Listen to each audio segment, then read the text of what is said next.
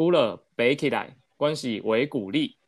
台湾抖台湾抖虾米？这这这三个累的超可怕。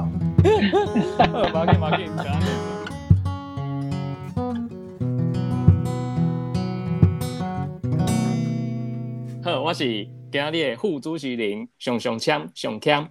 啊，过来就是阮的一个木华，伊是阮今日的这个首席主持人，大家欢迎木华。Hello，大家好，我是木华。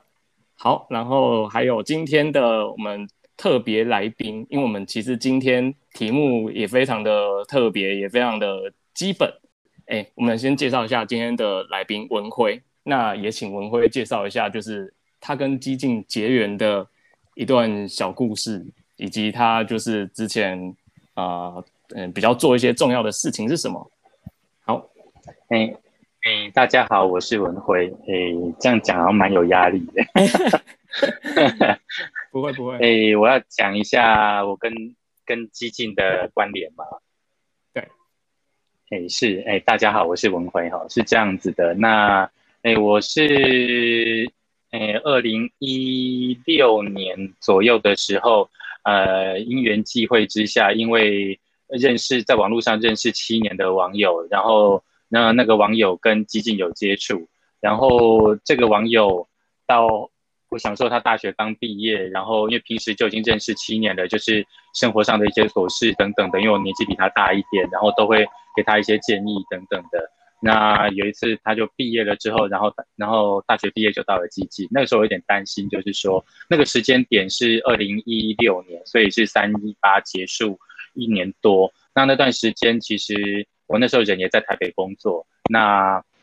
知道当时是叫做激进侧翼，那时候是知道，但是不清楚他们在干什么。然后只是认识的网友、认识的朋友有跟激进接触，有点担心，觉得是说你大学刚毕业，然后出社会。嗯，都你你的履历第一份工作，然后那个要算是不是工作也不知道，就是你就直接大学刚毕业的时间点就走到了所谓的激进侧翼这样的一个团体里面，那时候有点替他担心，也不清楚到底激进侧翼是在做什么，然后就想说，不然因为我自己在大学的时候读的是国际政治经济，那想说，嗯，我去帮你看一下好了，那实际上去看了之后就。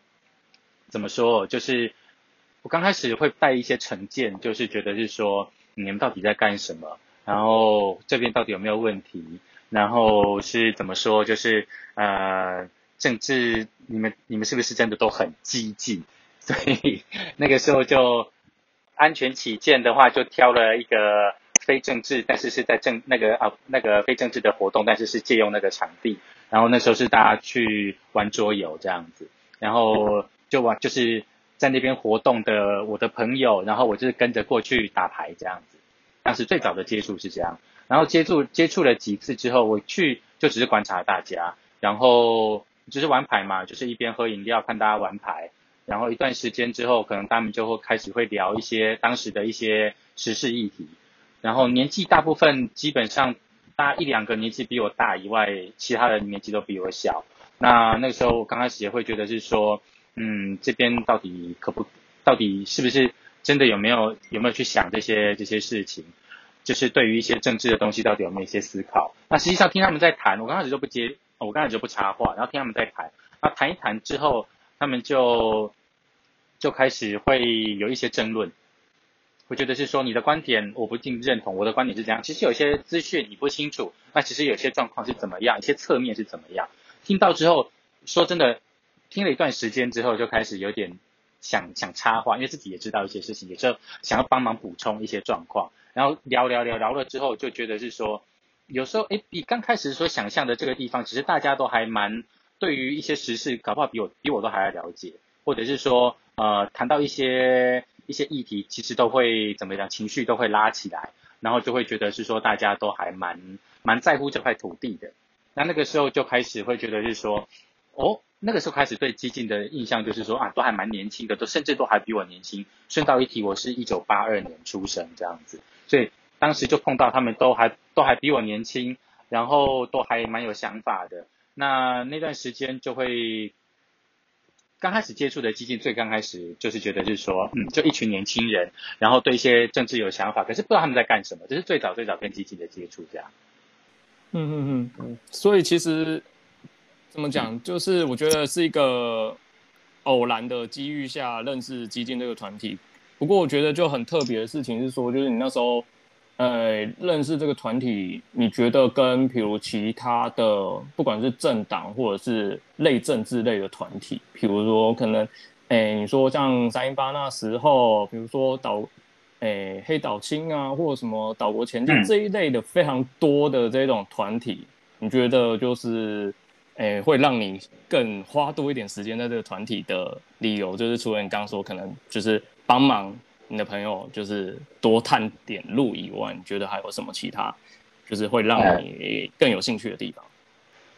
哎，是，就是因为刚刚我只是你你问的我的问题，我怕拉太长，所以我只有回答我跟激进的接触的点。那至于就是说，因为那个那个那个时间点其实是二零一四年之后的一段时间，就是其实因为三一八当时对于。其实现在讲讲已经都七年前的事情了。那那个时间点，其实对于三一八，其实还相对比较强烈，就是会知道，就是说啊，好像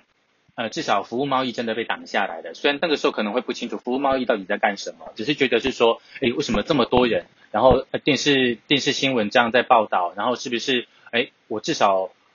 怎么讲？至少要跟上这个话题，不要觉得是说你连他们在抗议什么你都不知道。当时只是很单纯这个样子，然后经过三一八这段时间，然后开始会去观察他们，去注意他们，然后像你刚才讲的，像无论是像一些公民团体、社运团体，甚至是说一些一些其他，甚至像政党，或当时其实出现了很多像网红这样的一个一个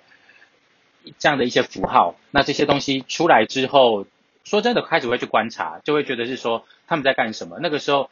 可能如果让回想的话，呃。在拿麦克风的林非凡跟陈伟霆，当时可能连名字都不知道，那只觉得是说，哦，这个人到底是谁？我想知道他的名字。那个时候我印象还很深刻，就是说，因为媒体这样的渲染，光是呃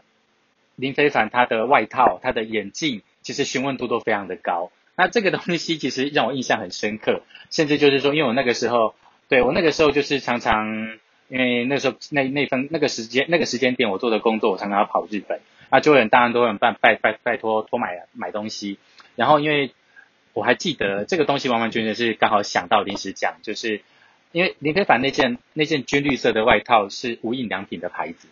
那无印良品它基本上就是那一年下呃过过季之后，可能可能大家会卖卖卖卖隔年还会卖，那之后可能就买不到，那。那个时候就询问度就很高，那台湾的基本上 M M 号、S 号、L 号基本上就都卖光，然后那个时候就有人会帮忙要问，就是说各位帮我买、帮我带，所以那件事我印象还蛮深刻，就是说，呃，我其实有某种程度上是被环境、被周遭，大家就是那时候我还记得一个朋友是，哎，我大学的学弟到台湾来读书，因为我我我追星，我觉得很像是追星的过程。哦，追星哦，是是是，就是我那个时候就大学的学弟来台湾读书，然后。介绍认识的台湾人，他的室友，然后那个时候就是因为他文化大学的，那个时候就 PPT，大家就是大家觉得说，哦，代机多屌啊呢，我们应该要去立法院去青岛东路看一下这样子，所以我那时候根本不清楚，因为我那个时候已经出社会了，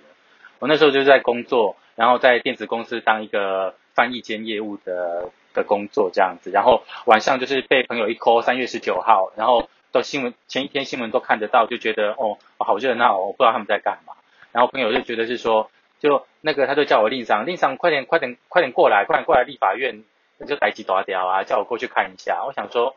哦好，反正我下班也闲闲没事做，然后因为我原本就读读国际政国际政治经济，对这些东西是有有兴趣，然后想说到现场看看，然后其实蛮震撼的，因为就是说我指的震撼是因为，嗯，因为我的年纪来讲，其实我是没有经历过野百合世代，但是因为小时候。或者是电视上看的，或者是书本上读的，你对那些东西，就是说，好像不是你没有切身，我没有实际上经历过那样的事情。然后朋友这样约，实际上看到，然后就看到晚上灯火通明，但是它不是夜市，然后就一堆人挤在那个那个青岛东路跟那条路叫什么的，就是旁边的对面的的那个路口。对对对对，青岛东路跟济南路那个那个立院的那个那个那个那个十字路口旁边那个角角，然后就很多人在那个地方。然后因为我那个时候已经是出社会，就有点担心，就是说不然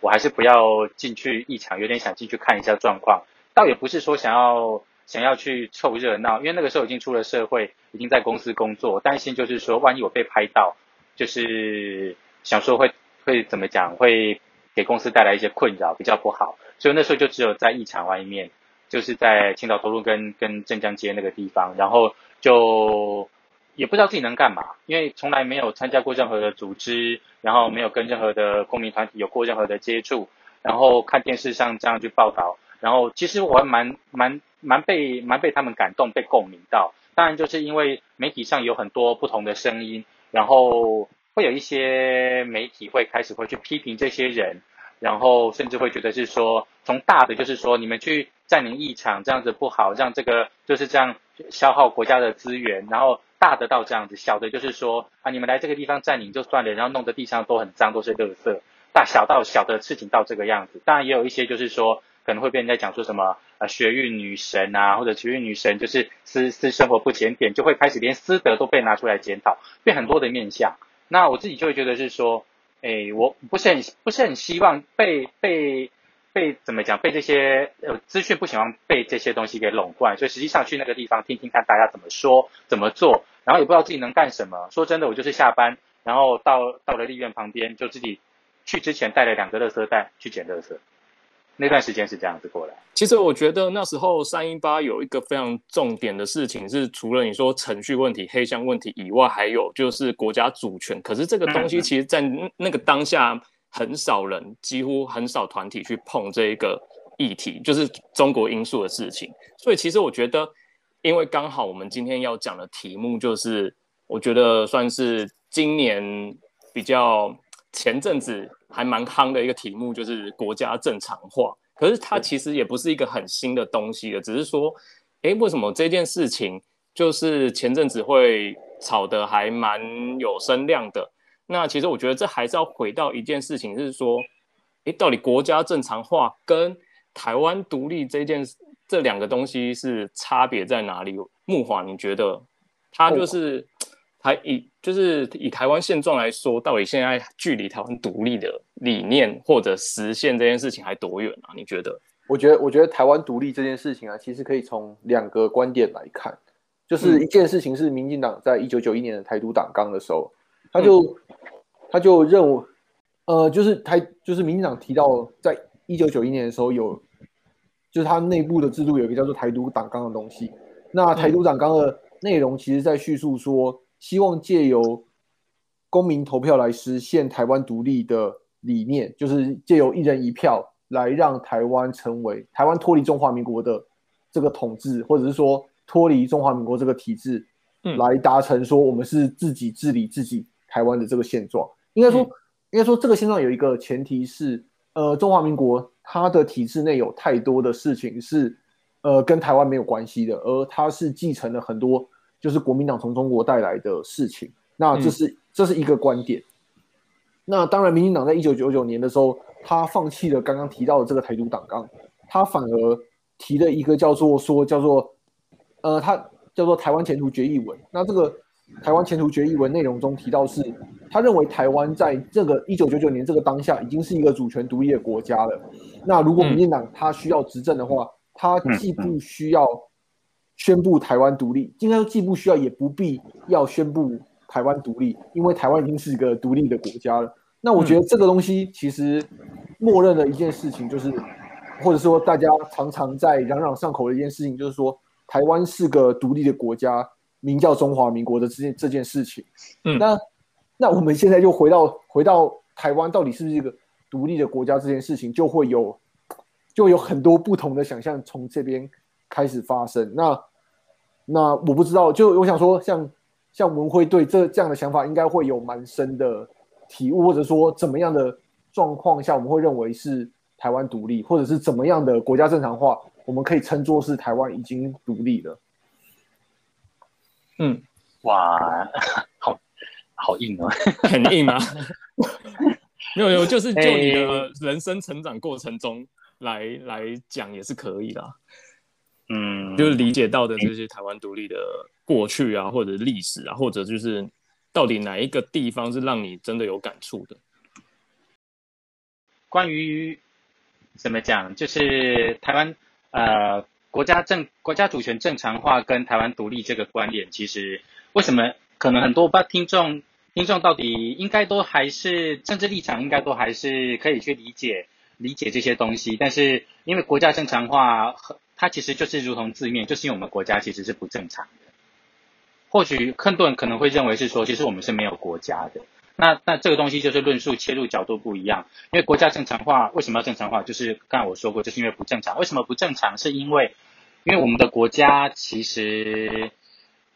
我们的我们现在的的现在的体制，现在在这个台湾岛岛上在管理大家的这个这个国家，目前不叫做台湾，叫做中华民国。我个人的论点是这样，就是说它因为它实际上它叫中华民国，但是很多人就会觉得是说呃，但是它的呃国台湾是个。呃，台湾是个国家，只是它的名字叫中华民国。可是这样其实是相当混乱的，就是说，因为你实际上你人出去，你在海外，你上面的护照就像你在台湾的身份证一样，你在台湾的身份证，对，就是中华民国身份证。那你出了海外之后，Republic of China，那个 China 它就，嗯，它就是中华民国了嘛。这个东西其实没什么好，没什么好争议的，就是说你的自我认同跟他我认同都是都是跳在。在 China 这个框架里面，那 China 我相信这不是一个非常困难的英文单字，大家都知道，它就表示它就是中国，中国的。那我相信，但呃，身为台湾人不会认同怎么讲，就是说希望自己的国家是台湾，但是因为就是说现在的体制其实对于对我们生活在这块岛上来讲，只要不出国，很多时候其实一般人生活上其实是没有太多的影响。可是只要跟国际上有接触的时候，你你的自我认同就是说，像我叫文辉，但是我跟人家讲说，其实怎么讲，我我我虽然叫文辉，可是我希望你叫我其他的名字，譬如说你要叫我谁啊？你要叫我。令类似像令上，Yeah，对，就变成是你有很多的名字，当然可能就是说这些名字代表的都是我，但是就是说，可是在我的身份证上面，你在法律上有办法去认同呃，去代表你这个人的他的名字，基本上对我来讲，我就不可能，我的身份证上面名字我不可能出现 Steve 或者出现，或者是出现令上，或者是，但上是是是尊称，就是说令那个也是日文的，那个是日文的发音，那个也不是代表我真正的名字。甚至这个东西其实就是很多很多的无奈，就是说我们现在的国家因为不正常，因为被绑在中华民国的框架下。那至于它跟台湾独立的观点，我觉得就是说，呃，一般我们在生活在台湾上，你不会觉得这有什么样的困扰。可是实际上来讲，呃，现在是因为武汉武汉肺炎的关系，可能现在要办一些像办奥运等等比较困难。可是像之前如果都是正常的状况之下，你要出去的时候，我们台湾队出去，然后。台湾队出去好高兴，中华健儿。嗯哼哼，为什么不是台湾？非常奇怪，对啊，为什么不是台湾健儿？然后出去的时候，我们在国，我们在海外，我们不可能讲说我们是台湾队，我们是中华队，我们的名称其实是 Chinese Taipei。嗯嗯，那其实这是一个很无奈的现状，就是说，当然我们很多人台湾人就会认为要务实，但是我认为真正的务实是要台湾独立才是务实啊。就你还是真的要面对你主权的现状去。达到台湾独立这件事情，而且其实像你刚刚讲的，就是中华健儿，有时候就是其实会让国人有一个困扰，就是说，哎，为什么我在自由报上看到是台湾队，然后呃，譬如敖哥我在看中史的话，就又变成中华台北，到底明明就是同一个队，明明就是同一组成员，为什么你有两种名称？其实就是，哼，我其实我觉得这个问题就一个一个一个原因，一个一个点达到我刚刚想要讲的事情，就是。因为这个过程是渐进的，所以如果我们希望说我们，就应该说我们有一个部分可以是我们自己国内说是台湾健儿，而且国际上也认为我们是台湾。那另外一个部分可以说是我们国内可以自己认同自己是台湾健儿，然后我们在自己报媒体的时候，我们可以大内宣宣传到报，就是我们全部都是台湾队打的超好，就是赢球台湾队，输球中华队。对啊，到即使是这样的过程，我们也可以觉得很开心。可是。可是，当你应该说，我们可以先预期这个过程，然后当我们真的变成台湾独立的时候，我们就可以再再把那个贴纸撕掉，变成台湾队。那我就会觉得说，中间这个过程其实是我们现阶段可以借由中华民国体制去达到的一些事情，但也有可能借由中华民国体制达不到了。那那我就我就不我应该说，我觉得像这样的过程，就变成说很有，就变成说，其实，在体制内要做到这件事情蛮困难的。那当然也有一些人的想法，就是会觉得说绕过这个，又回来绕过这个体制这件事情，就是我们如果绕过中华民国这个体制，直接把那个贴纸撕掉的话，那我们是不是也可以，就是里面的人就会自动变成所有人都是台湾队的呢？嗯，我觉得这一件事情其实不一定，因为我觉得那完全是一个认同养成过程。你在中华民国体制之内，我觉得，哎，你要自主学习如何作为一个台湾人，其实是非常困难的。因为有一件事情，就是说中华民国带来的整个威权，或者是这些，就是呃，你说他以前做过的各种。呃，屠杀或者犯罪这件事情，他其实转型正义吧，我们就讲转型正义，就是他现在还在转不过去啊，就是还没转过去。那如何能够真的成就所谓，呃，真的号称自己是台湾人？我觉得那个认同是还没有走到那一步。哎，就我觉得转型正义这件事情是蛮重要，但应该说，我们先可以先回顾一下现阶段，从两千年开始，民进党执政，或是从一九九六年。李登辉开始执政，开始推行认同、嗯，认识台湾这样的教育过程之后，其实我自己觉得，因为应该说我是第，我算是第一批吧，我是呃第二年开始有认识台湾这个这个你这个教育的人啊，然后我就会开始觉得，我开始慢慢的去认同这个土地上所发生的事情。但是在这之前，其实，在上一集就是我提到，就是记忆中的老台独的这个故事里面有提到说，其实我小时候听相声的时候，在那些相声里面讲的故事，就是那个。老母鸡在在讲的，哎，不是老母鸡，秋海棠是秋海棠，秋海棠。我我已经我已经经过好的转型这一点，就在讲秋海棠这件事情上面的这些故事。可是当你有认识台湾的这样的教育过程中，你会开始知道一些，哦，至少你会知道某些某些在历史上的人物，他，比方说你会知道莫纳鲁道是原住民，嗯，是台湾这份土地上曾经抵抗过强权的人。可是你你如果在就是你可能去问爸妈那个年代，他他们可能莫纳鲁道或者连二二八是谁都不知道。可是当我有受了这门教育之后，我开始会对这个这片土地产生认同。那这个认同是是渐进的，就是也许我们下一辈，也许我们在掌掌握这个政府机器的过程中，我们会让呃会让整个整个这下一代知道自己过去的历史是更多的这样。那也许我们这一代，他们也会对中国的。媒体或者中国媒体所对我们的文化侵略有产生共感，但是我觉得最后这件事情，你还是会回到自己跟自己的土地连接。虽然虽然跟虽然跟中国有很强烈的文化就是相依性，可是最后最后啊，我们的下一代或者是生活在这片土地上的人，呃，我们我们将来要看的事情是，我们要跟一跟我们一起生活在这片土地的人一起活二十年、三十年，甚至我们要把。我们现在现有的东西传给我们的下一代，那这件事情是应该说共同在这个岛上生活的这段时间，才是呃台湾这个认同所存在的意义吧。就是呃讲一个反例，就是像中华民国或者应该说画像中华民国或者是国民党的一些政治人物，他们想的事情其实不是，他们想的事情其实是未来有一天他们要获得最大利益，或者是他们未来有一天要回复成他们自己是中国人的这个认同。嗯，那这个就跟台湾岛上这些我们只想在台湾岛上共同生活的人是不一样的。那如果你如果我们对这个岛是有认同的，那我们当然就会去认真的思考，就是我们怎么样跟这个岛上的的文化，或是这个岛上的其他民族是一起一起生存的。嗯嗯，不过嗯，其实我觉得讲回来，刚刚其实我们就是在讲说，哎，国家正常化它有。就是默认一件事情，就是说，我们就现现阶段而言，就叫做中华民国台湾。那其实台湾是个独立的国家，国号叫做中华民国。这件事情，为什么？到底这这这样一个宣言或这样一个精神，是如何能够让民进党走进去中华民国这个体制里面？两位觉得，为什么他能够就这样顺水推舟的进去了中华民国？嗯，民进党他当时在二十几年前、三十几年前刚草创之后，其实他一直是代表着台湾本土的意识，然后去冲撞体制等等的，或者是跟当时就是呃长时间威权的国民党去做一些体制的冲撞。那可是就是说，在二十年甚至到了现在，呃政党轮替之后，他呃第二次呃能够能够执政，甚至像现在蔡英文，他已经是呃国国会过半，已经是完全执政的状态。所以表，但是他现在跟所以从现在这个这个角度的的民进党跟二三十年前的民进党，其实他在性质上已经某种程度上的不一样。当然最大的不一样，他从一个呃在野党变成了执政党。然后从一个没有实权到现在，实际上他现在手上握着的是国家机器。那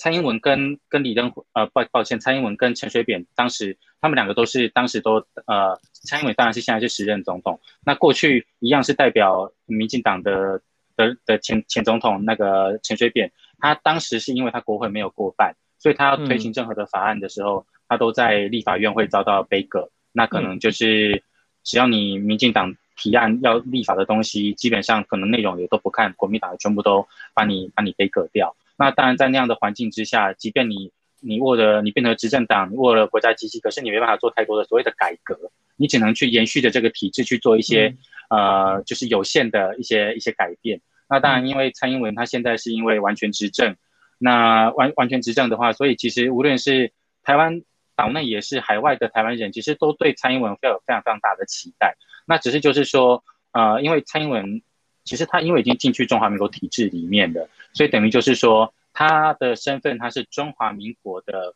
的总统、国家元首，他是他背他背上背着的是他他也是用选选举法选出来的国家元首，那他代表的背后的的的这些法律是中华民国的法律。或者它背后就是中华民国宪法，国家就叫中华民国，这是一个目前是一个客观事实，就是无论喜不喜欢，无论我接不接受，但是在我出生的当下，它就已经是存在的。那很很无奈的，现在变成接受这样的状态之下，他已经走进去体制。那其实一一般的台派的角度来讲，只能说，因为他被困在体制里面。当然，他现在做的，他现在能发挥的就是说，他把中华民国这个包袱绑在自己身上。过去就是说。像赵少康等等，他在在当台北市市长的时候等等，然后陈水扁要出来跟他拼的时候，他会觉得是如果让如果今天失守了，或者是呃台北市失守，台北市市长宝座失守，或者是总统失守了，变成是呃非呃非非统派的人拿住之后，中华民国就要灭亡了，就用这样的方式去，嗯，亡国感。当时其实就当时其实就是已经在卖亡国感，只是这种东西到了现在之后，等于是。中华民国快要灭亡这件事情，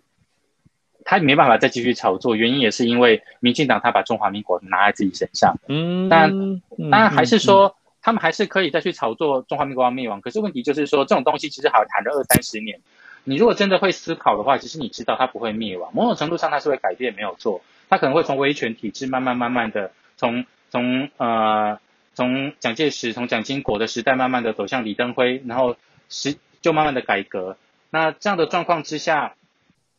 或许有些人会怀念过去的过去的的时代，但过去的时代可能有的人会觉得是啊经济奇迹啦、十大建设啦。可是这样的东西，嗯，那是因为有很多的威权之下才产产生，就是说他可以去做到这样的事情，而且很多背后的事情其实我们是都没有看到。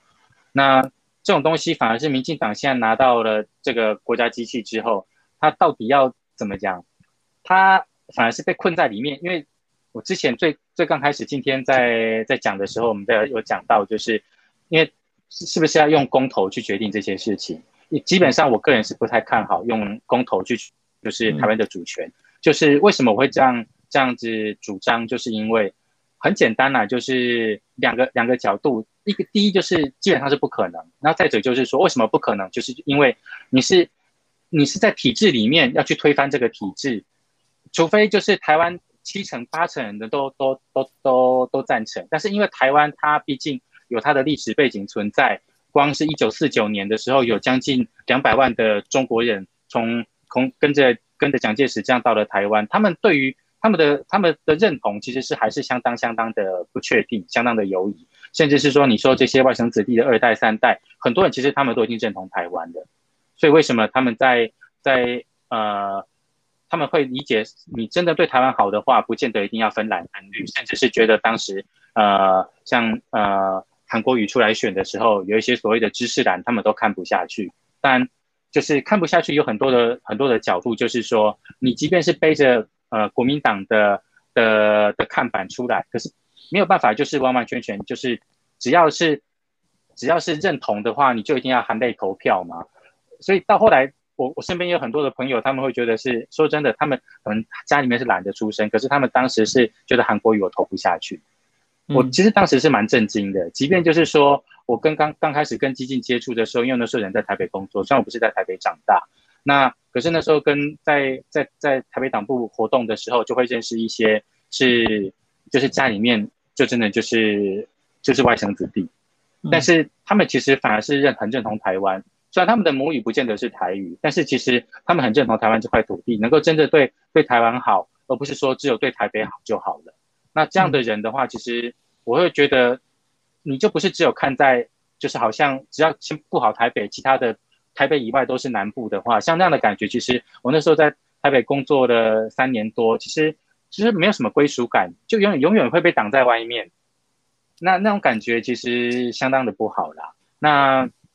我也觉得是说，如果大家开始会去追求一个台湾更好的台湾，而不是每次就是会去。被去绑架，就是说都是统独，你到底要投蓝或投绿，就是很极端的东西。这个其实也是我当时跟基金互动，然后觉得有些地方比较被吸引，就是说，因为陈一奇就是党主席，他也是会讲一些叫做定时理论，就是说，呃，我简单讲，就是呃，如果市面上只有只有八十块跟五十块的便当，或还有一百块的便当，这三个便当，你可能会觉得是说啊，八十块的便当还还可以，但是我要。可能一个一个月我只能吃一次一百块的便当，那我就平常我就吃吃八十块的就好了。因为五十块的我我担心它用的用的料不太好，用的油不太好，所以可能我就挑中间的比较安全。如果只有数字能够当做参考的话，而不是我不知道菜色，不知道它到底是用白米、糙米还是健康餐，我不知道，我只知道数字的话，一般人是挑八十块的。可是如果当今天出现了一百五十块的便当的时候，一百五十块的便当可能我们买不起，可是。你就会觉得这个时候一百五十块的便当，四样价钱一百五、一百块、八十跟五十块，你顿时会觉得那个差别不是在于八十块你还要不要继续挑，而是你会觉得一百块的便当搞其实没有很贵，因为还有更好的一百五十块的，我不需要挑到一百块的便当，所以我就觉得挑一百块一那个时间点就一百块的便当，它的被选择的价值就变得被提升了。那这个是因为前一起当时他在讲的定时理论，就是那这个东西套用在我们现在台湾的政治现状，就是说。呃，我自己蛮老实说啦，我是虽然是本土的认同意识非常的强，可是我在二十五岁之前，基本上我，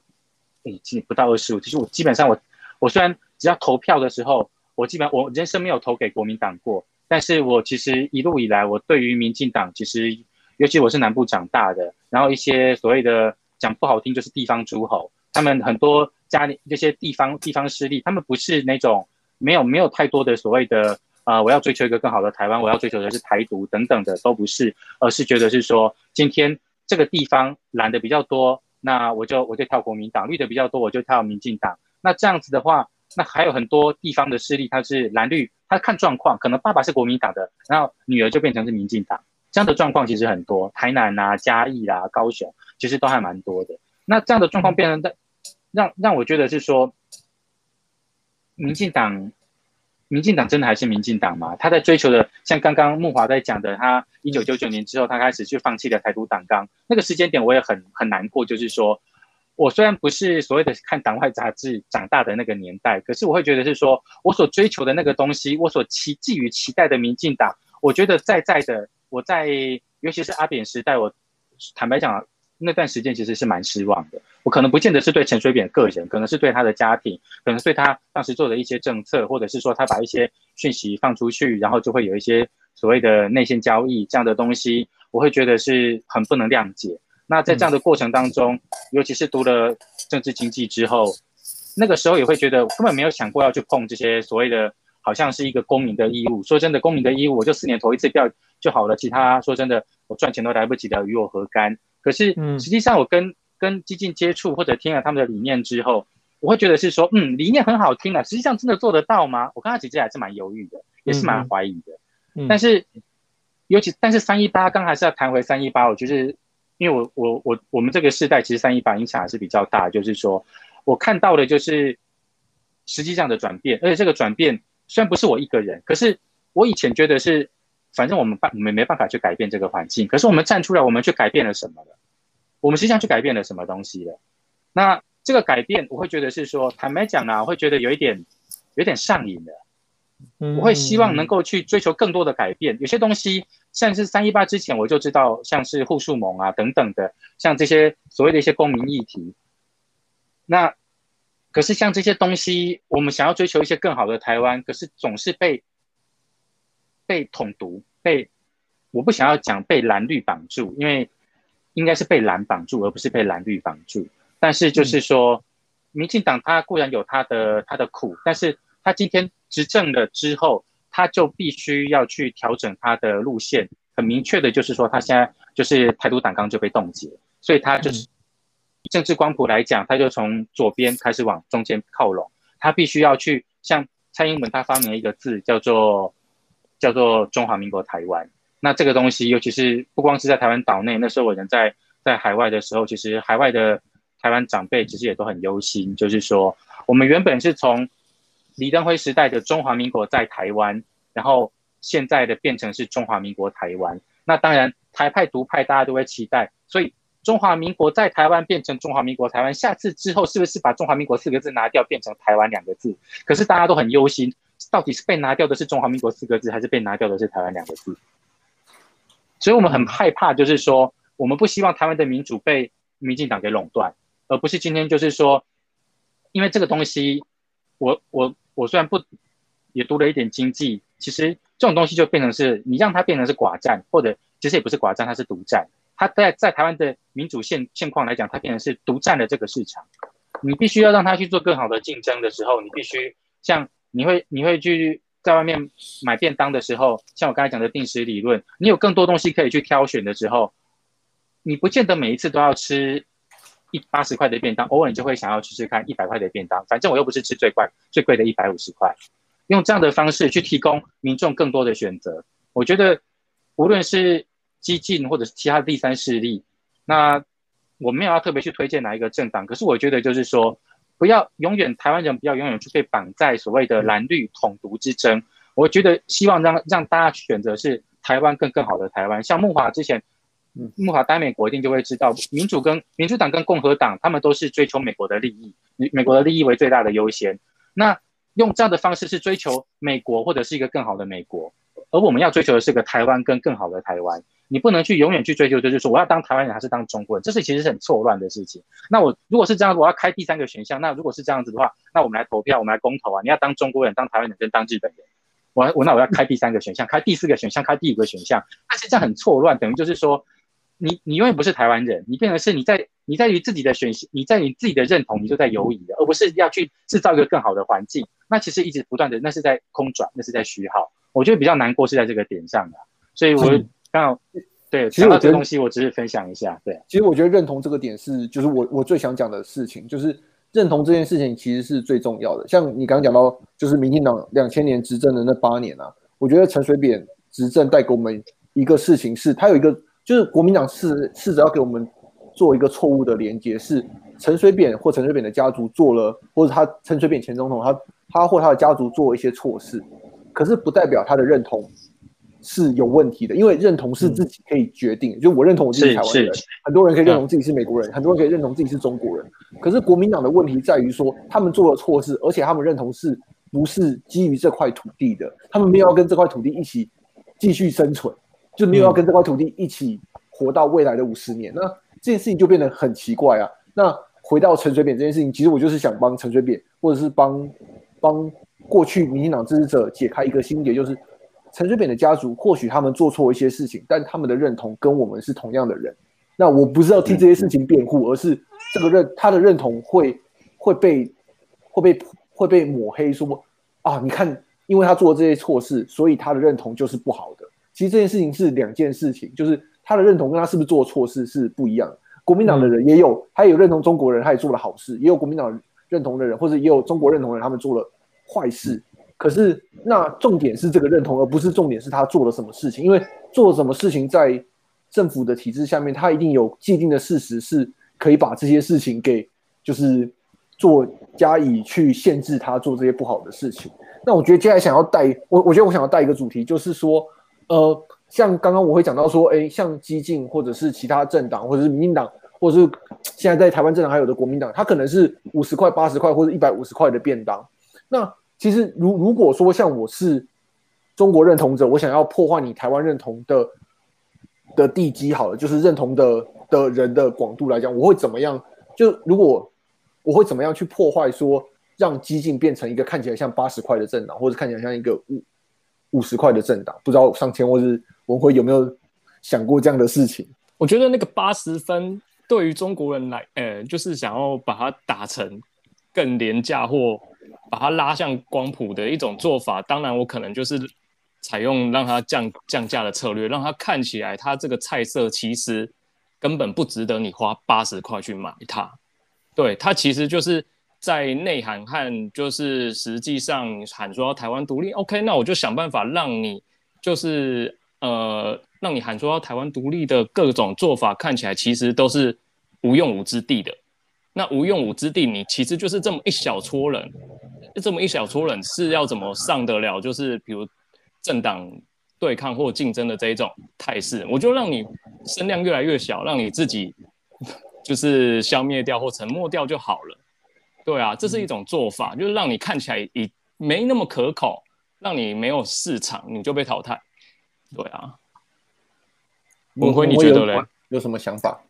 我其实蛮认同上千讲的，就是当然，当然，因为我们刚才是无论是定时理论，还是说，嗯，你说让激进这个，好像我们我们自己认为自己是一百块的便当，然后让它看起来只像八十块的便当。当然，这种东西是用比喻的手法。那实际上的做法就是说，就是贴标签嘛，就是说，啊，激进，激进就是很激进，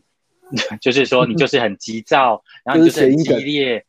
对对对，或者是说。就是或者说贴一些像说你是父权呐，或者是会去贴一些嗯，就是一言堂等等的贴这些标签，对对对对，用这样的方式去污名化你。那这样的东西其实就是说，嗯，我觉得其实这个这个东西刚好带出我今天我比较想带想讲的一些比较偏向我的结论面，就是说我希望做，因为。其实有心人就是希望去抹黑你，让你原本一百块的菜色，然后让让你看起来就是只有像八十块，甚至就只有像二十块的菜色。那问题就是说，如果你真的是明眼人，你真的会，你真的识货的话，你就不会认为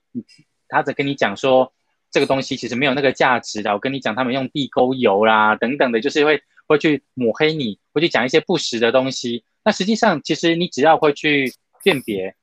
那这种东西当然要怎么样？实际上说的话，像说我们，因为说真的，呃，因为我刚好我会日文，像木华会会会英文，那我们其实资讯的管道就不会被限制于只有在中文里面。嗯，那我个人来讲，我不清楚，因为我英文的资讯看的比较少，我看日文的比较多。我我的我自己的的感受很强，就是说我在无论是要看时事、看新闻、看报章杂志。我不会把我的消息管道只局限在于华语里面。那当然，因为当然这是可能有有有语言的优势，不是说听众大家全部都可以如法炮制。但是就是说这个，但是这个想法背后的逻辑是一样的，就是说不希望让大家，就是大家可以就是从各种不一样的角度、不一样的观点，那。不一样的语言，只是说提提增加的更多，怎么讲？甚至是说他的国族认同不一样，他甚至连不是他不是台湾人，可能一个日本人，可能像是呃怎么讲？像是财经新闻的的记者，像像石板民夫他在台湾，如果他写了一些呃针对于像台湾现在公投或者是罢韩等等一些时事的议题，他会提出一些所谓的日本的日本人的观点。那那些观点其实他就是说，呃我们会有参考的点，但不会完全接受，因为。因为他们他们就不是台湾人，那就是说 台湾人的这些，因为我们我们现在被绑在华语的这些这些我们文字上面，目前我们的语言上被绑在华语里面，我们我们在报章杂志等等的看到这些东西，其实坦白讲啊，我这样讲是有点残忍，就是说华语资讯其实充满了非常的多垃圾，很多不必要的资讯，脸书你这样一刷下去一打开，其实很多先不要讲跟风的啦，或者是说像我们。我说真的，我回到台湾之后，你的资讯一整天都是在讲防疫的事情。对，防现在因为台湾现在现在这个东西是攸关性命，这个东西呃很严重，这个是攸关就是就是生死存亡的问题。这个资讯很严重，可是它在于新闻的比例来讲，它等于就是说一个新闻一个一个时段一个小时，基本上大概八成都塞满了防疫的事情。我认我我认同防疫很重要，可是你是不是需要把它塞满到八成，甚至九成到十成都是防疫？因为那个尤其是一些一些标题、一些叙述的方式，它会造成不必要的所谓的恐慌。它在于一些事实的描描述之后，它的背后其实是造成了一些恐慌。然后再加上台湾呃台湾，你用你用中文，你从小到大我们的义务教育就是你在家可能还跟爷爷奶奶、跟爸爸妈妈还有机会讲台语，可是到了学校，因为你我们受到了所谓的国民义务教育十九年、十二年这样下来之后。我我也我我说真的，我就算我会讲台语，可是我实际上我最我最顺的语言其实并不是台语，是华语。那这样的一个一些结果之下，我在如果我被华语绑住，我要搜的这些资讯，说真的，你 Google 我如果没有做设定的话，Google 这样一搜，很多东西都是一些简体字的资讯，甚至是说这些网军他去洗洗这些风向，为什么为什么这么会被罢免掉的那个那个韩国语，他当时为什么曾经能够选上那个高呃高雄市市长？那就是这个是资讯站，这个是超限站，这个是用资讯去把它洗出来的。那在这些过程当中，说真的，如果你看的不是这些华语的资讯，或者是说我今天不是生活在台湾，当然可能就没有这样的问题。可是老实说，当然日本有日本的问题，台湾有台湾的问题。但是台湾用这些华语资讯来讲，你必须要去过滤这些资讯。从你光要得到正确的资讯这个东西之前，你就要先学会过滤。你如果学不会过滤的话，永远你就是囫囵吞枣，或者是说真，你就是一直吃坏肚子。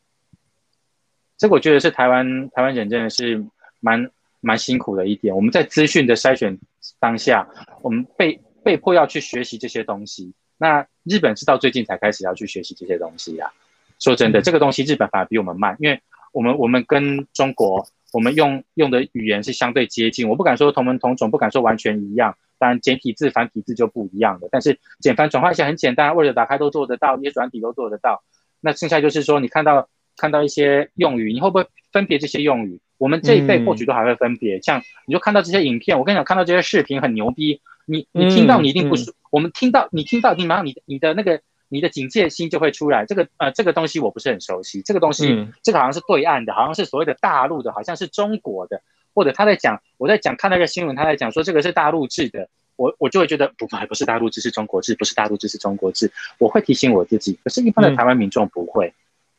对啊，那资讯看过去就自自己觉得很自然的。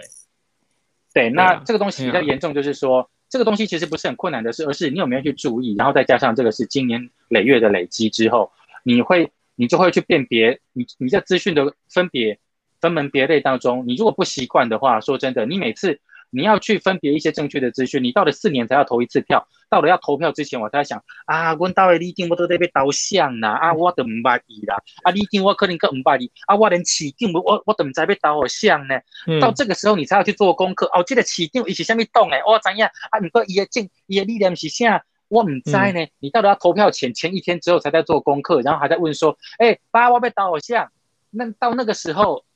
到那个时候，其实我会觉得怎么讲？于事无补嘛？对，因为 太有的时候时间太短了，你没办法。你你如果说真的啦，大家都我们都都经过义务教育，你都考过试，你也知道临时抱佛脚的效果不见得会好，有时候偶尔可能会好。那我们连这么重要、决定四年一次的这个考试，你都要临时抱佛脚的话，那那台湾可能一直都会处于在临时抱佛脚的的状况。我会觉得有的时候我们要去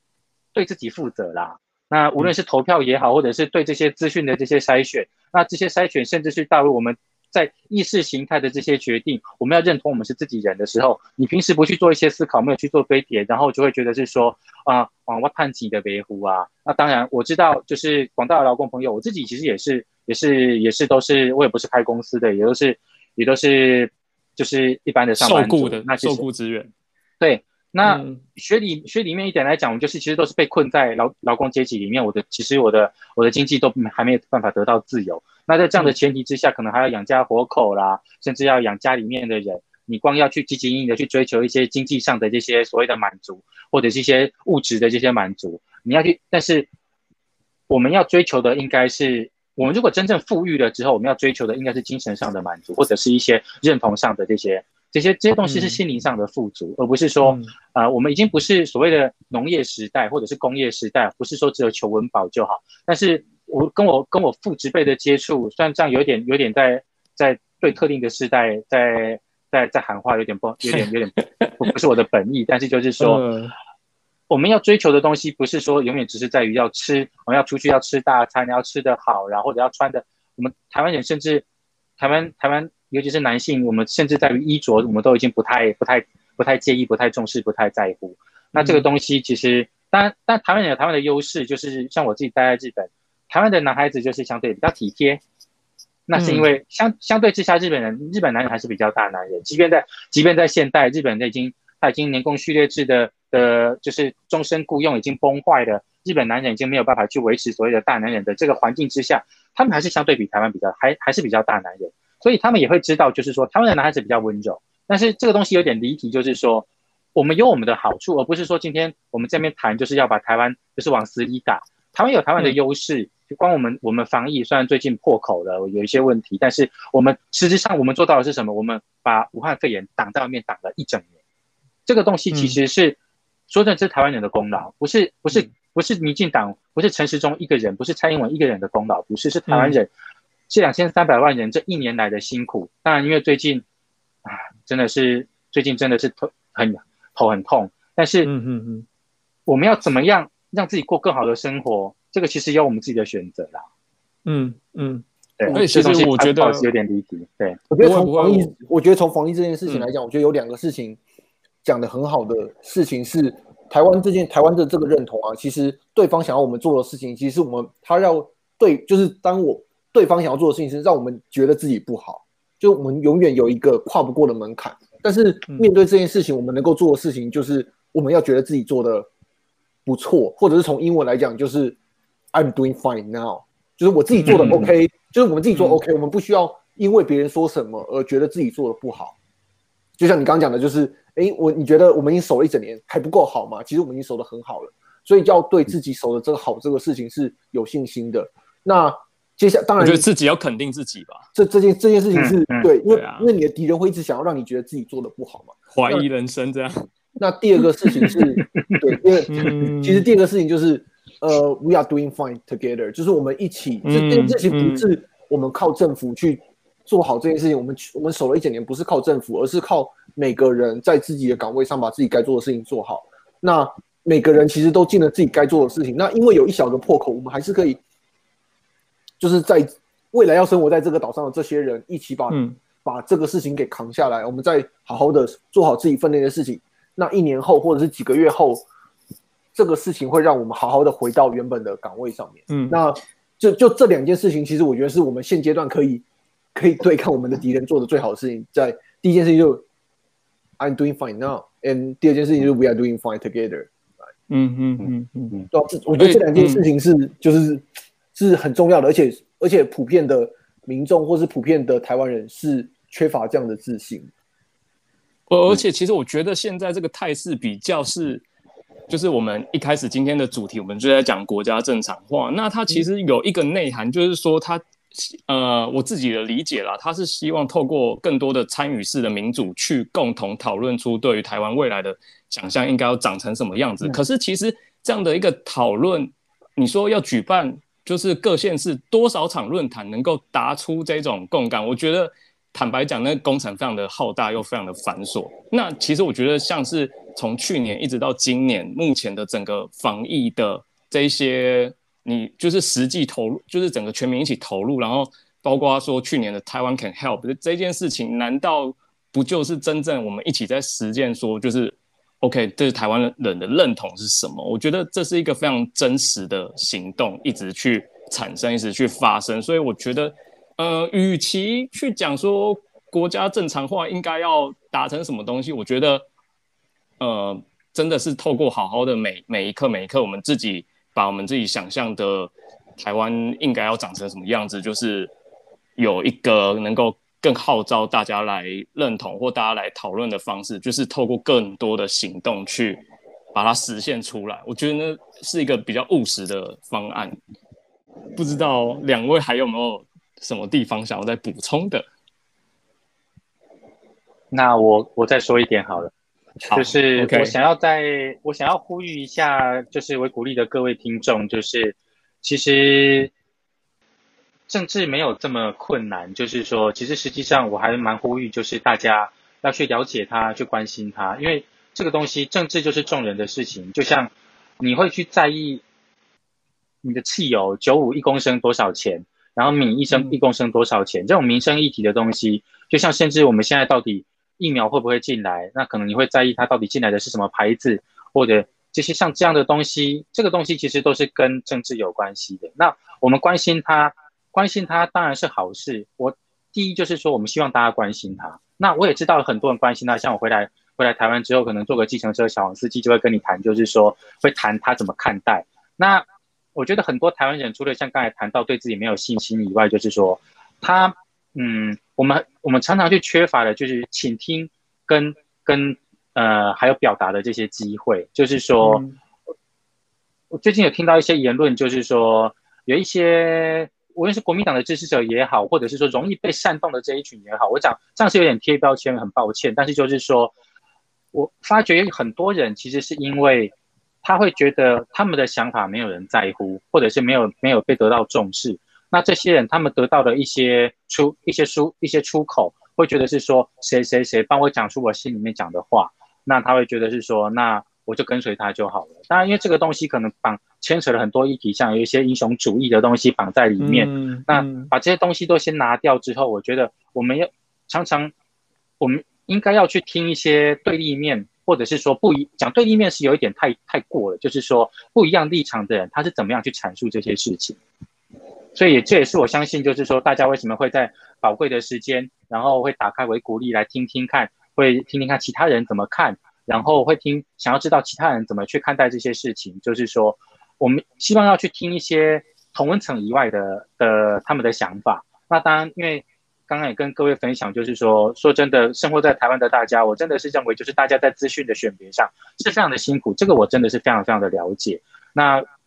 在这样的过程当中，必须大家建议大家就是要把，就是要多培养一些耐心，然后要多去了解彼此的一些想法，有的时候。多去倾听，其实还蛮重要的。你就像看像台湾的政治，就是很多时候就是一方一股脑的，就是说单方面。台湾他们的现在的节目就是，其实政论节目的收视率很高，是单方面的。可能今天一个人讲十分钟，然后麦克风到你之后，就是也不是在对话，就是我讲十分钟，你讲十分钟，他讲十分钟。然后今天我们三个就是刚好讲这些东西，就是会大家可能就是我针对你讲的东西，我有些想法；你针对我的我的东西有些想法。像这样的一些互动，我觉得非常的良性的。所以这也是为什么我觉得我之前来来呃，被被受邀要要来录音要上节目，其实我是真的有点有点受宠若惊，因为我会觉得我其实没有做好太多的准备，但是就觉得是说，我希望能够让大家感受到，就是呃，我今天没有搬太多很深的东西，或者是说呃讲太多所谓的丰功伟业出来，让大家觉得是说我好像我是意见领袖，你们应该听我的话，我讲话非常有说服力。其实不，我觉得我我希望让大家感受到的是，当然这是我的人格特质之一。我希望让大家感受到的是诚恳，但是我希望就是说，让一些好的东西能够散布出去，让大家能够制造更多的对话。我觉得这是台湾现在相当缺乏的东西，无论是在于国家正常化也好，或者是在呃台湾独立也好。当然，台湾独立不见得是台湾最好的解法，可是对那对我个人的来讲，对我的人生来说，我认为它是最好的。可能对各位对各位听众不见得是最好的。但是如果有有更好的，拜托拜托跟我讲，或者你也在找寻更好的，大家可能在找寻自己更好的政治意识形态。对啊，我们都在追求一个更好的台湾。那当然就是说，我在这样的过程当中，我可能在过去，我可能对刚刚呃孟华也帮我去做一些补充，我可能对过去的的陈前总统有一些呃不谅解不满。当然可能我有这这段时间，我可能对台湾激进的认同比较多。那这是我个人的，处于我个人阶段的的的状况。那是在于听众来讲，今天也不是台湾激进的频道，那我也不代我也不代表台湾激进，我也不是发言者。我我只是一个，我只是一个认同台湾激进，现阶段认同激进的一个台湾人。那我只是希望从我的角度跟大家分享更多，就是从我的角度看到的东西。我并不，我我我只是说真的，我是 nobody，我跟大家一样，就是我说真的也是。也是这样过生活，没有什么太多的改变。那也是希望能够，也是关心这块土地，希望能够让这块土地变得更好，能够让我我在乎的家人能够让让我的生活变得更好。我想要追求一个更好的台湾。那在这之前，我如果只有自自扫门前雪，那说真的，我认为台湾不会进步。尤其是像七八年前，像什么大大埔案、洪仲秋等等的事件，我就会觉得。可能我比较我这人比较啰嗦，就是我会去苦人之苦，可能就是这跟人格特质有关系。只是我会去认为，就是说，因为我也当过兵，我是生理男，我当过兵，所以我会觉得是说，像洪仲秋的事情，我会觉得那不像是别人的事情。那大埔的事情，虽然我家没有被拆过啦，嗯 嗯嗯，但是就是我会觉得是那个东西，连我在我在。我怎么讲？我不可能，我也我也出过社会，我不可能永永远远就是说啊，爸爸妈妈这样照顾我、保护我，不可能。我出去永远都会在社会上、工作上都会受到一些委屈，我都要自己保护我自己。我也担心我的、我的老婆、我的孩子，如果说他们受到一些委屈，我要保护他们。所以看到这件事情的时候，说真的，我不觉得是别人的问题。当然，我不会说把它当成是完全是我的是我的问题，甚至是说啊，他要今天真的是今天拆大补，明天拆政府，我今天我就要跟他拼的。我我要。我要很诚恳的说，我不会做到这种的程度，因为那不是我的事情。但是我不敢当成是跟我无关的事情。我会希望让多更多一点的关心，然后而且这都还是只是人跟人的人跟人的连接，甚至我们什么为什么要关心护树，或者是说要关心这些所谓的流浪动物？我觉得这些同理心，那可以让我们的社会变得更好。但是这样讲会有点太太。太理想理想主义会有点有点有点焦，但是嗯，但是我只是希望就是说，今天因为我们今天是三个都是相比较相近的政治立场的人在谈，我们比较没有没有太多的所谓的批判。那如果今天我跟我跟一些就是政治立场不一样的人，我不会今天先直接就是先跟他用骂的，或者是用一些贴标签四二六，或者就是直接贴你网军，用这样的方式，我觉得缺乏一些沟通的机会。但我我必须，我也必须去承认，我我也是人，我会有情绪，但是情绪先压着。如果能够沟通，我当然知道很多人在尝试沟通，有的时候很很多人没办法沟通。一一方面，你要知道，你可能你面对的账号背后可能可能不是台湾人，所以有的时候，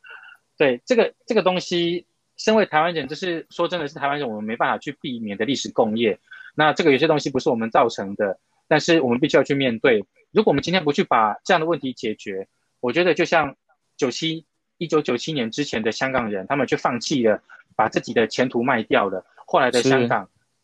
他们看到的今天的香港，对，十七年过了，已经不是一九九七年。可是后来一九九七年之后出生的香港人，与他们何干呢？嗯，真的是，所以我觉得，除非说今天你出去的这个东西，这个这块土地跟你无关，不然基本上说真的，你你你躲不了啊。你可以，你可以不出声，你可以都闷不吭声。但是说真的，你说你可以不去投票，可是这个东西你说不会影响你吗？服务贸易万一过了呢？或者是 万一一些状况，万一万一我们被统一呢？这个状况其实完全不一样。那当然每个人可能能够想的有限，我们就是要多去沟通，多去能够去听听别人怎么想，然后多去看一些包装杂志，或者去多去理解其他的族群怎么看待这件事情。我觉得这很重要。希望就是。呃，大家一起加油，这样子，这是我的看法，谢谢。哎，那木华，木华是这礼拜六还是礼拜天要逃回美国，对不对？没有，我礼拜一要，礼拜一晚上。礼拜一。那你有没有什么话想要跟我们维鼓励听众？哦，我觉得，我觉得回到我们今天讲的台湾独立这件事情，我觉得台湾独立是一个拥有选择权的的一个事情，就是当我们人拥有越多选择在自己手上的时候，其实是可以是越有自信的。那当然，台湾现在的状况其实是。相对我们，我们走应该说我们没有选择的原因，是因为我们走到哪边，中国都挡在那边，所以变得我们自己没有选择。可是我觉得未来这个过程其实是，就是未来在走向台湾独立这个过程中，其实每个台湾人是拥有越来越多选择。像我会刚刚说到九七年的香港，其实那个时候有一部分的香港人是有选择的，因为他们就选择移民到像是加拿大或是美国或是其他国家去。那他们拥有这个选择，就自然不需要去考虑说，如果有一天。香港没有办法有言论自由，或是没有选择的时候，他们要怎么办？因为他们的选择已经优于这个状况了。那我也不是说要把台湾人移民的权利都剥夺掉，而是说，当你有移民的权利，你也有留在台湾的这个选择的时候，你就会希望台湾可以更好。那台湾更好，就会有更多人愿意选择留在这个土地上面发展，然后可以做到，可以应该说，最后这件事情是我们可以选择做我自己，而不是像有一些国家。比方说比较不好的，像中国，就是可能党或者你的家族都帮你决定了你未来要怎么做，就是某种程度上你的出生决定了你的未来或是怎么样，或者是像南韩，也许就是你的选择就是进去考好大学，然后进去大企业，然后好好的活一辈子这样。那我觉得台湾未来走向台湾独立的这个过程中，是允许每个人做他自己喜欢自己的这个样子。那我相信，我相信美国的立国精神有点像是这个想法呢。那我自己觉得是台湾是亚洲国家内最有可能往这个方向去前进的。那当然，我们我们过去有很多做的不好的地方，但是未来应该说，我觉得在现在这个当下，其实我们每个人拥有越来越多像这样子这样的的选择。那我必须要消费一下，就是可能是同志的团体，就是说我们过去可能没有办法让同志。就是性别认同是同志的朋友选择他们跟自己喜欢的另一半一起生活，就拥有婚姻的这样的资格。可是我们在过去几年的进程中，我们已经拥有让让这些可能想选择相对弱势的朋友拥有这样的权利。那我相信未来会有更多不同认同，也不是说不同认同，就是不同想法的人，他能够选不一定是在婚姻上面，而是在他们自己想做的事情上面，可以选择做自己想做的事情。比方说，呃。想要做文化相关的去做文化相关的，然后想要做科学的去做科学，然后想要做政治的去做政治。那每个人回去做他自己，不需要因为我必须要成为台湾人，或者我必须要因为怎么样而去做。我爸爸叫我做什么，或者是我因为没有钱，我必须要去什么样的公司工作而去限制了他自己的人生，而是可以回到很单纯，就是我是谁，我想要做什么，然后就可以让台这在台湾的社会有有这样的空间，让每个人选择去做他自己的。嗯嗯，这大概是我最后想要补充的部分。其实我觉得整整体而言，坦白说，政治不难。我觉得就是说，呃，我们如何能够真的好好留意我们每一个生活中所做的决定，以及就是我觉得回到呃文辉一开始跟我们讲的，是说现在其实你根本不需要被统独绑架啦。当你的呃，政治的谈论空间或者广度，现在的光谱这么好多元，或者你说混乱，因为现在就是八月的这个八月底的这个公投，就是 OK，我们面临到这个公投，但我们其实没办法真的好好能够让每个立场都去谈完。那其实我觉得我有点比较看的悲观的地方，就是说，如果我们连这四个就是民生类的公民议题。就是公投的这件事情，我们都没有机会能够好好把谈完的话，那如何能够透过公民投票去决定或能够达成所谓实现台湾独立这件事情？可是其实我觉得这悲观归悲观，但我觉得我们一直都就是整个社会一直是朝这个方向去前进的或去碰撞的，所以其实我觉得都一直是有机会在的。那我觉得连接到每个人。个人的各种生活，不管你今天是呃你的公司里面会遇到的劳资问题，或者是各种种种的不同的这种社会议题，我觉得就是在不同的议题如何让你意识到，就是去挑战，也许目前遇遇到的瓶颈，或者是呃可能各个层面的这种问题，你能够勇敢出来去挑战，或许去就是有不一样的思考角度，我觉得这个。就是政治的一种精神呐。好，那其实今天我们这个节目也时间也录的差不多，那也是我们第二季的这个最后一集，也跟我们第一季一样，就是在最后一集都会谈论最基本、最进步的议题，就是关于台独的这一块。那就是大家如果就是觉得这整季听下来，或觉或者觉得其实今天这一集非常棒的话，那。我们就是也持续都会有接受，就是我们不定不定额的这些募款，那也请大家继续期待我们第三季的制作。好，那谢谢大家今天的收听，那也谢谢我们梦华跟文辉非常精彩的聊天内容，谢谢大家，谢谢，OK，谢谢大家，拜拜，拜拜，拜拜。